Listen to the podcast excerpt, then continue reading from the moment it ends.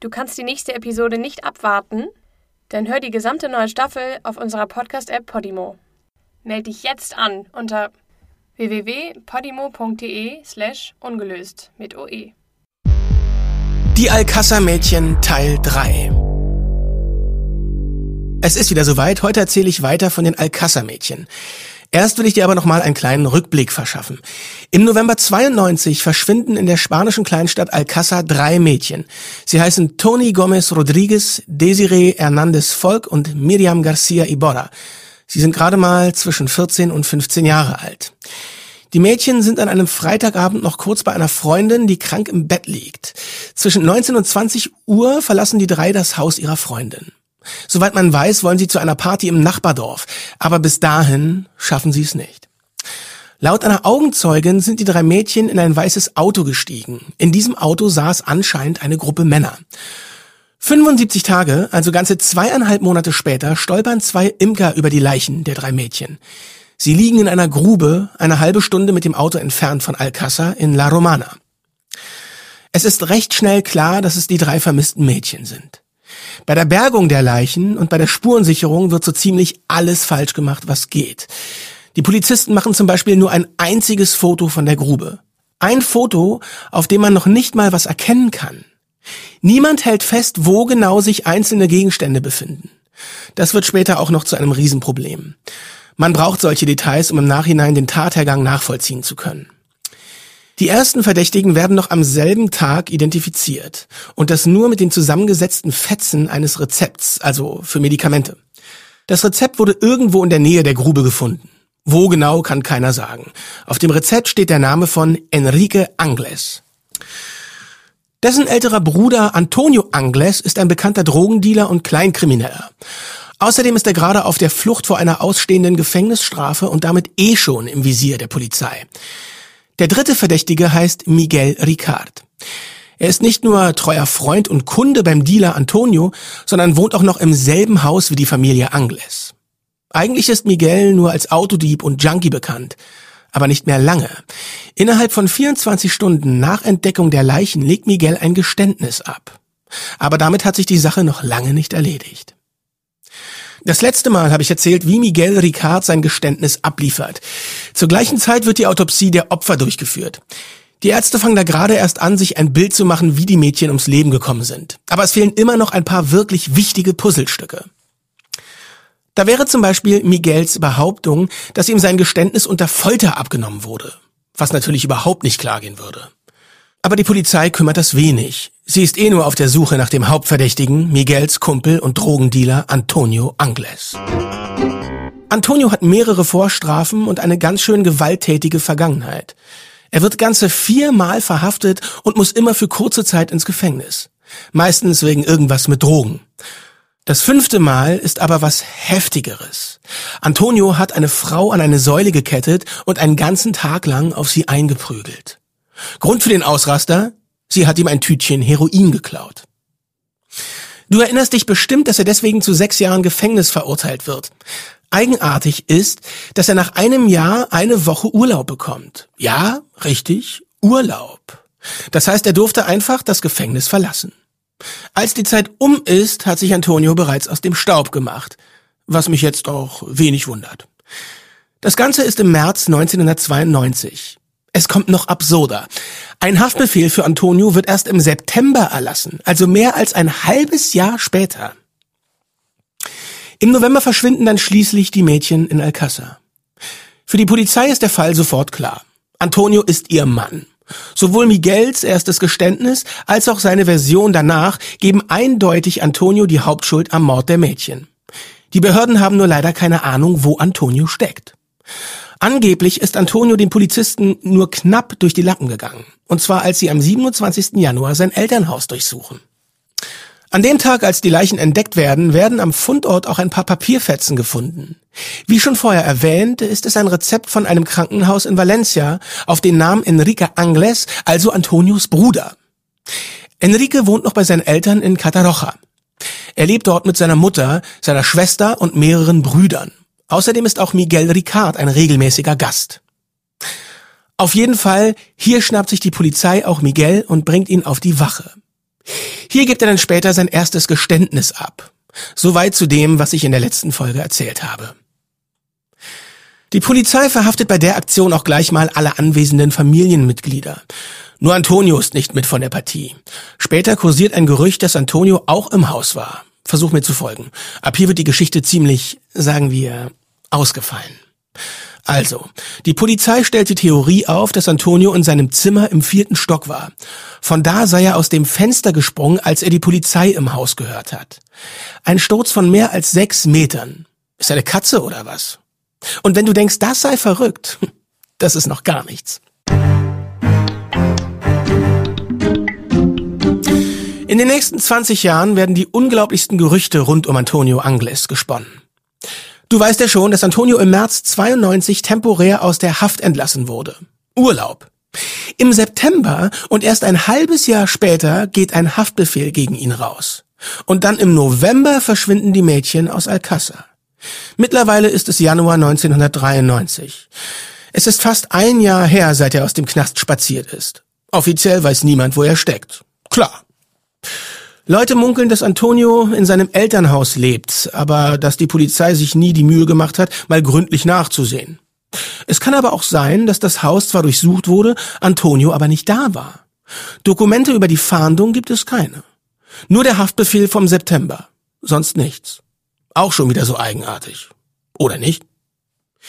Miguel hat auf jeden Fall in seinem Geständnis die Hauptschuld auf Antonio geschoben. Jetzt liegt es an der Polizei, auch ein Motiv zu finden.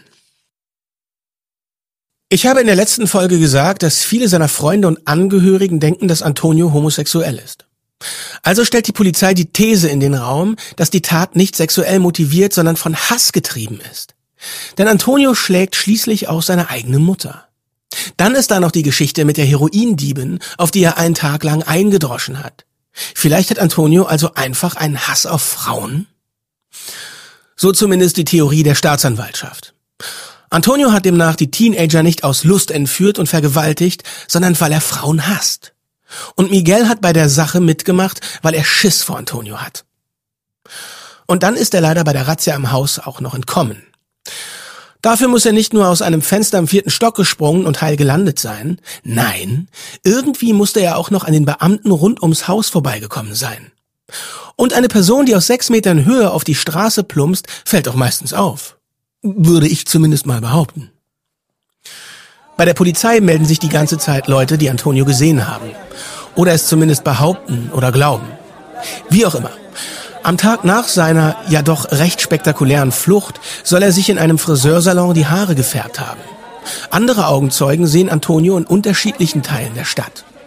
Aber die Polizei, die ist immer einen Schritt zu langsam. Etwa eine Woche später verkünden die Behörden, Antonios Spur sei versandet. Und seitdem bleibt er bis heute verschollen.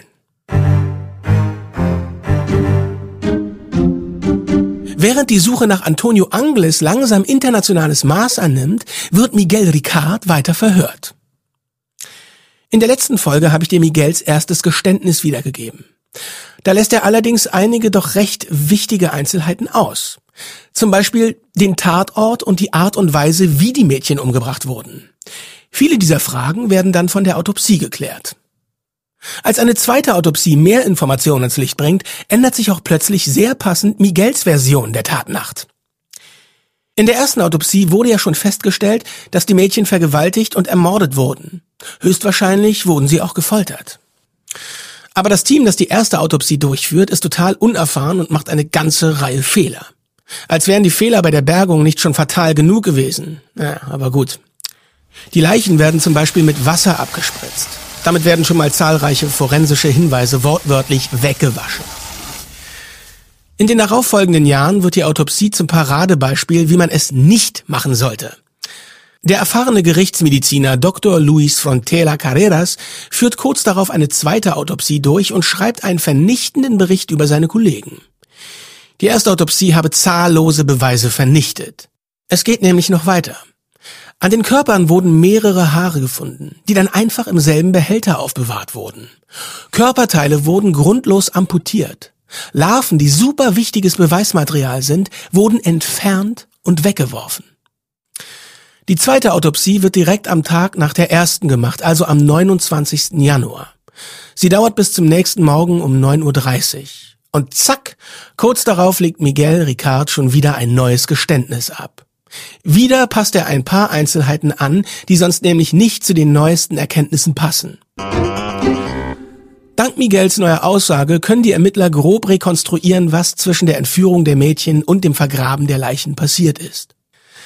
Denn Miguel sagt, er und Antonio hätten die Mädchen um 20 Uhr aufgegabelt. Auf der Fahrt nach La Romana hätten die sich gewehrt. Antonio hat dann einem der Mädchen mit dem Griff seiner Pistole ins Gesicht geschlagen. Das zum Beispiel widerspricht bereits Miguels Geständnis vom Vortag. Da hat er ja noch behauptet, die Fahrt nach La Romana sei komplett ruhig verlaufen. Aber hey, es passt besser zum Ergebnis der Autopsie. Wir wissen ja, dass eines der Mädchen mehrere ausgeschlagene Zähne hat. Weiter sagt Miguel, dass sie an einen ganz bestimmten Ort gefahren sind. Dort hätten sie die Mädchen vergewaltigt und gefoltert. Wo dieser Ort ist, sagt er nicht. Zur Erinnerung. Die Mädchen wurden zwar an La Romana vergraben, aber nicht dort ermordet. Wo das allerdings passiert sein soll, weiß man nicht. Die Polizei hakt scheinbar auch nicht nach, was ich bemerkenswert finde.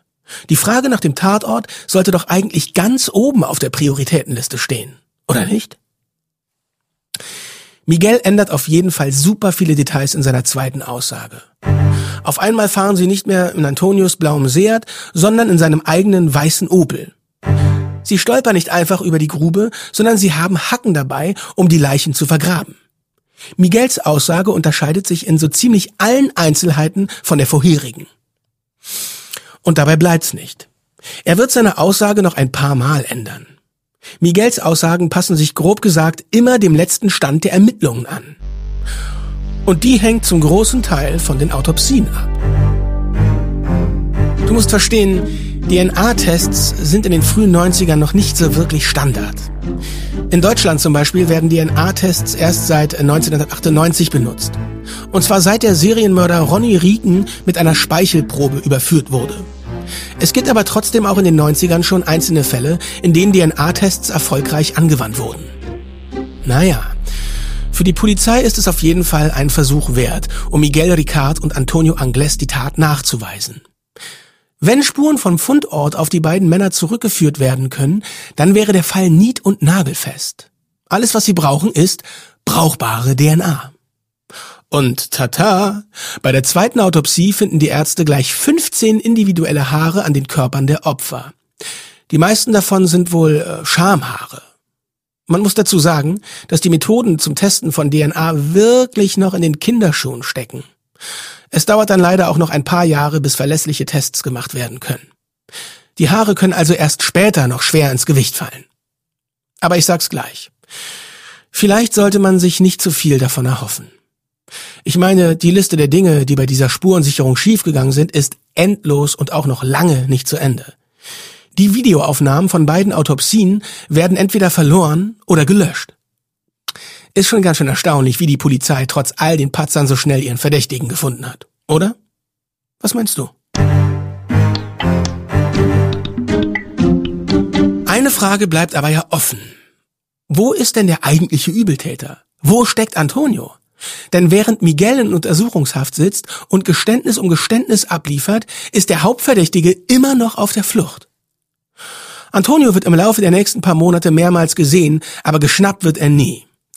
Die Polizei ist sich sicher, dass sie es mit einem systematisch vorgehenden Psychopathen zu tun hat. In den Tagen, nachdem Miguel und Enrique verhaftet werden, wird Antonio scheinbar mehrmals in der Umgebung von Catarocha gesehen. Zuerst von einem Taxifahrer, der ihn von Catarocha ins Dorf Tunis fährt. Dann von einem Friseur, der ihm die Haare färbt. Antonio hat nämlich anscheinend wasserstoffblonde Haare. Und klar, das ist relativ auffällig. Also lässt er sich die Haare dunkel färben. Und dann, am selben Abend, will Antonio ein Zimmer an einem Motel mieten. Aber bekommt keines, weil der Rezeptionist ihn sofort erkannt hat. Antonio ist der meistgesuchte Mann in Spanien und sein Bild ist in wirklich allen Medien zu sehen. Also nicht besonders verwunderlich, dass ihn die Leute erkennen. Aber bis die Polizei vor Ort eintrifft, ist Antonio mal wieder über alle Berge. Die nächsten paar Monate wiederholt sich das immer und immer wieder. Die Polizei behauptet, sie sei ihm ganz dicht auf den Fersen, seine Spur sei unverkennbar. Aber jedes Mal schafft er es zu entwischen. Naja, ich meine, als Dealer ist Antonio schließlich geübt, der Polizei aus dem Weg zu gehen. Als Antonio in dem Hotel kein Zimmer bekommt, geht er zu einem Versteck, das er und seine Brüder anscheinend öfter benutzen. Das Versteck ist ehrlich gesagt kaum mehr als eine große Hundehütte. Die Polizei nimmt später an, dass die Mädchen hier vergewaltigt, gefoltert und umgebracht wurden. Handfeste Beweise gibt es dafür aber mal wieder keine. Aber zurück zu dem Versteck. Es ist eine Art kleiner Schuppen, der auf dem Grundstück eines Mannes steht. Der Mann wird der Zigeuner genannt. Der Zigeuner ist auch ein Kleinkrimineller. Seine persönliche Spezialität? Handeln mit Diebesgut. Angeblich soll Antonio am 30. Januar im Versteck angekommen sein. Ein Tag nach der zweiten Autopsie und nur ein paar Stunden nach Miguels zweitem Geständnis. Es ist wohl so abgelaufen. Es ist etwa zwei Uhr morgens, als Antonio den Schuppen betritt. Manchen Quellen zufolge ist er stinksauer und fuchtelt mit einer Pistole herum. Andere sagen, er und der Zigeuner sind alte Freunde und Antonio bittet ihn um einen Gefallen. Auf jeden Fall muss Antonio aus der Gegend verschwinden. Und dafür braucht er ein Auto. Was er nicht ahnt ist, dass ihn der Zigeuner bei der Polizei verpfeift. Antonio verbringt die Nacht dann aber doch irgendwo anders. Als er am nächsten Morgen zurückkommt, stehen überall Polizeiautos rum und schon wieder Antonio entwischt ganz knapp. Ein paar Tage später es ist schon Februar, kommt Antonio doch noch in einem Hotel unter.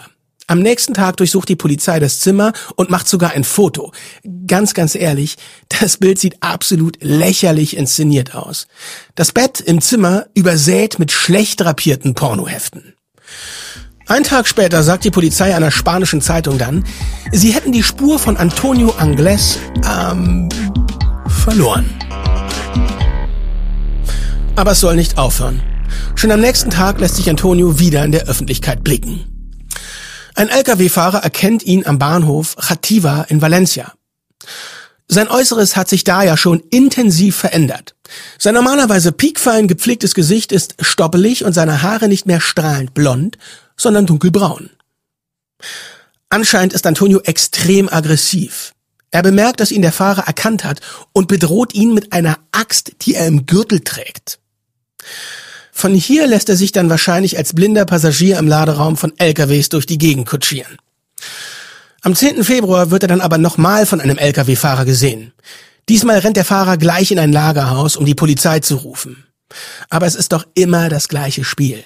Bis die Polizei vor Ort ist, rate mal, na klar, ist Antonio schon wieder auf und davon. Am 16. Februar veröffentlicht die Zeitung El País einen Artikel, in dem steht, dass die Polizei das Gebiet rund um Graja de Iniesta absucht. Die Polizei hat nämlich einen Tipp bekommen, dass Antonio hier untergetaucht ist. Es ist eine ganz schön dünn besiedelte Gegend in der Nähe der Stadt Cuenca, also etwa 200 Kilometer westlich von Valencia. Die Story geht so. Anscheinend hat Antonio einen Mann namens Vicente Golfe gezwungen, ihn hierher zu fahren. Antonio hat dem Mann gedroht, ihn umzubringen, wenn er nicht spurt. Er will nach Mingrania gefahren werden, ein Dorf in der Nähe der Stadt Cuenca. Vicente macht, was Antonio von ihm verlangt, weil er verständlicherweise auch einfach Schiss hat. Er fährt also die 200 Kilometer und setzt seinen ruppigen Fahrgast ab. Vicente hat solche Angst, dass er den Vorfall erst zwei volle Tage später meldet. Das gibt Antonio natürlich wieder einen Bombenvorsprung. Versteht sich von selbst, dass bis die Polizei von der Geschichte Wind bekommen hat, Antonio längst weitergezogen ist. Aber die Suche geht weiter und Antonio hinterlässt weiter fleißig Spuren. Interessant ist noch, dass Antonio auf der Fahrt von Valencia seinem unfreiwilligen Chauffeur erzählt, dass er wegen eines Mordes gesucht wird. Allerdings sagt er auch, er sei unschuldig. Er geht leider nicht ins Detail, aber eins ist klar, er will raus aus Spanien. Aber darauf ist die Polizei selbstverständlich vorbereitet. Der Taxifahrer, der Antonio vor ein paar Tagen aus Cataroja gefahren hat, sagt, Antonio will nach Madrid. Die Polizei vermutet deshalb, dass er sich von da aus ins Ausland absetzen will. Vielleicht zurück nach Brasilien? Zurück in sein Geburtsland? Er hat immerhin noch die brasilianische Staatsbürgerschaft. In Cuenca klaut sich Antonio dann ein Auto. Damit kommt er aber nicht weit. Nach ein paar Kilometern sieht er von weitem eine Polizeikontrolle. Also gibt er den Wagen wieder auf. Ab da ist er wohl zu Fuß unterwegs. Die Polizei glaubt jetzt, dass er nach Portugal fliehen will. Portugiesisch kann er ja vielleicht von Haus aus schon. Ein 15-jähriges Mädchen glaubt, dass sie Antonio in Cuenza gesehen hat, aber dann scheint er für ein paar Wochen unterzutauchen. Als er das nächste Mal gesehen wird, ist er wieder zurück in Valencia. Den ganzen Stress nur, um wieder nach Valencia zu kommen? Hä? Okay, die Story läuft so. Ein Mann namens Julio Planchat Ogando kommt Ende Februar wieder nach Hause. Er war für die Arbeit länger weg. Auf jeden Fall findet er Sachen, die nicht ihm gehören.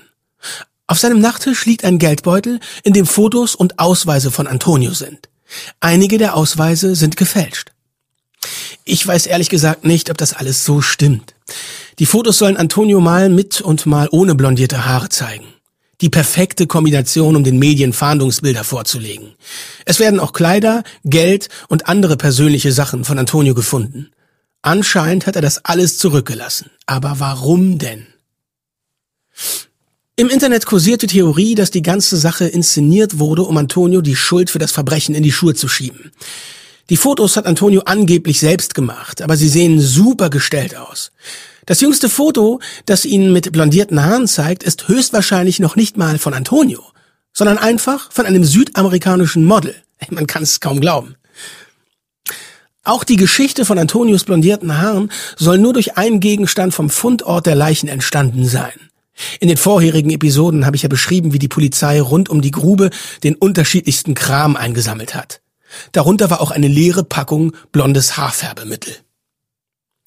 Die Gerüchte, dass die Polizei die ganze Sache inszeniert hat, sind ehrlich gesagt nicht ganz so weit hergeholt.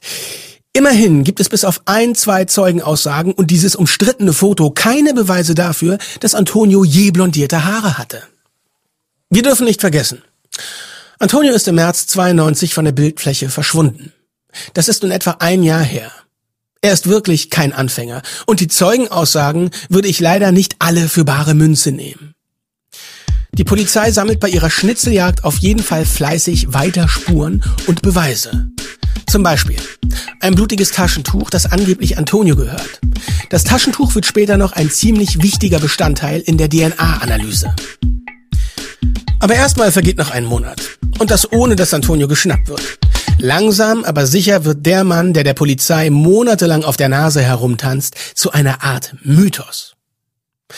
Manche munkeln, dass er es nach Portugal geschafft hat. Deswegen wird auch am 24. März 93 die Umgebung von Lissabon abgesucht.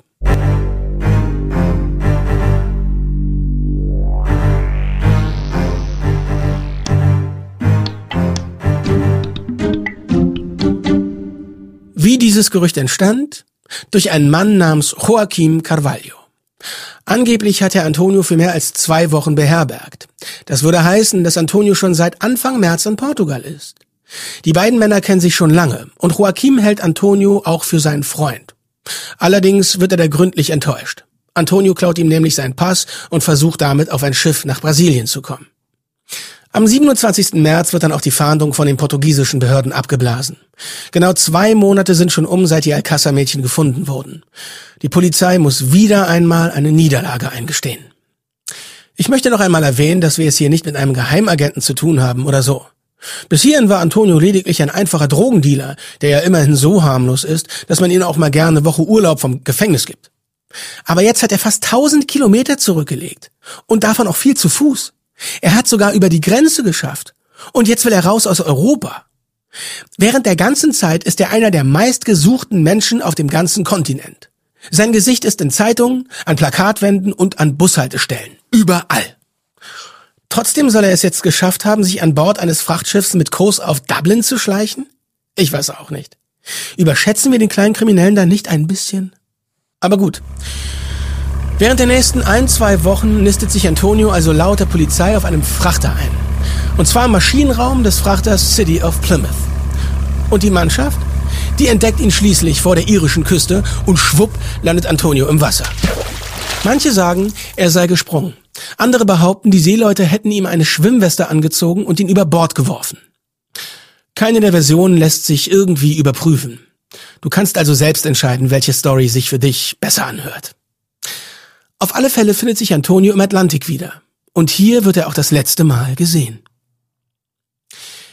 Die Männer vom Frachter sagen im Nachhinein, dass sie ihren blinden Passagier erst auf hoher See bemerken. Beim Auslaufen hätte scheinbar niemand eine Ahnung gehabt, dass sich jemand im Maschinenraum versteckt.